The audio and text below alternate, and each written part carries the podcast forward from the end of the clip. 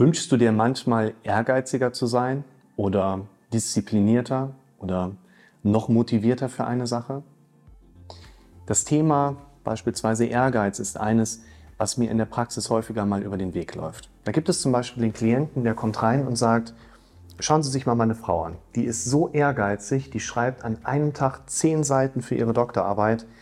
Da kriege ich gerade mal eine Seite für meine Masterthesis fertig.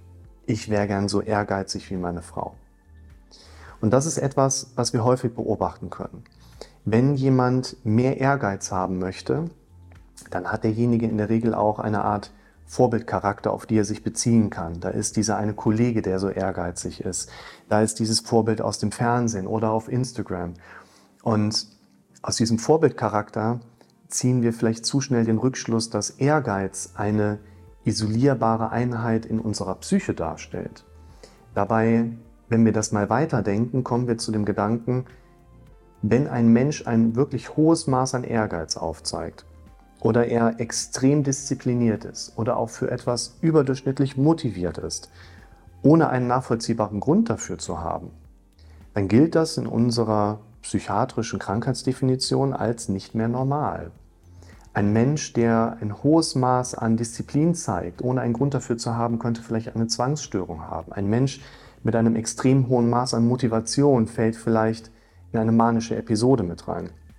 Das heißt, wir dürfen für uns verstehen, dass diese Dimensionen wie Ehrgeiz, Disziplin, Motivation Einheiten sind, Kriterien sind, die in unserem Kopf in einem Wechselwirkungsmechanismus auftreten.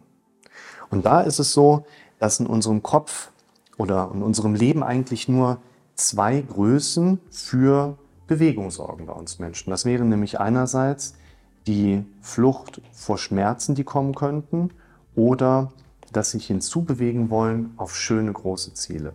Wir greifen mal unseren Begriff Ehrgeiz auf und stellen uns nochmal die Frage, woher wissen wir eigentlich, dass wir mehr Ehrgeiz haben möchten? Es muss ja erstmal in gewisser Hinsicht eine Aufgabe in meinem Leben existieren, auf die ich ein gewisses Maß an Mangel an Ehrgeiz erlebe, dann kommt der Vorbildcharakter mit dazu. Und dieser klassische Vorbildcharakter, den nehmen wir ja gerne, ich sag mal, der Manager aus dem größeren Unternehmen heraus, der so ehrgeizig für seine Firma arbeitet.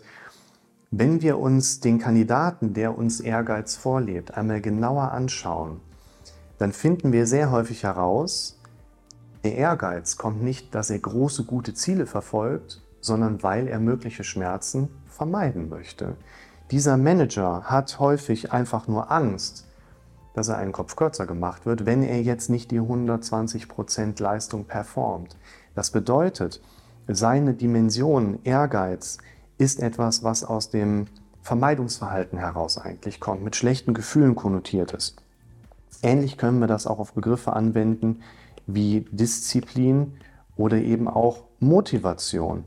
Häufig können wir beobachten, dass Menschen diszipliniert und motiviert sind, weil sie einfach in dieser Schmerzvermeidung unterwegs sind. Das, was wir letzten Endes ja in einer dahinterliegenden Ebene überhaupt erreichen wollen, ist ja, wir wollen ja mehr Ehrgeiz haben, wir wollen disziplinierter sein, mehr Motivation haben, um bei einem dahinterliegenden Thema weiterzukommen. Das heißt, das Eigentliche, was wir haben wollen, wäre ja Bewegung.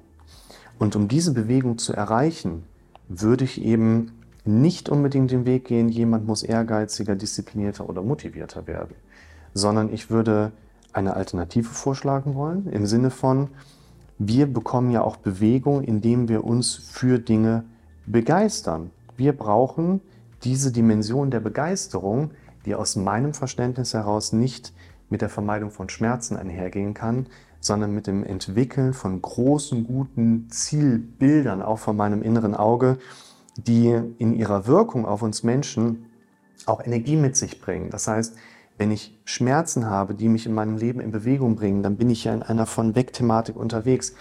Große, gute Ziele in meinem Leben schenken mir Energie zurück im Sinne von, die ziehen mich ja regelrecht nach vorne.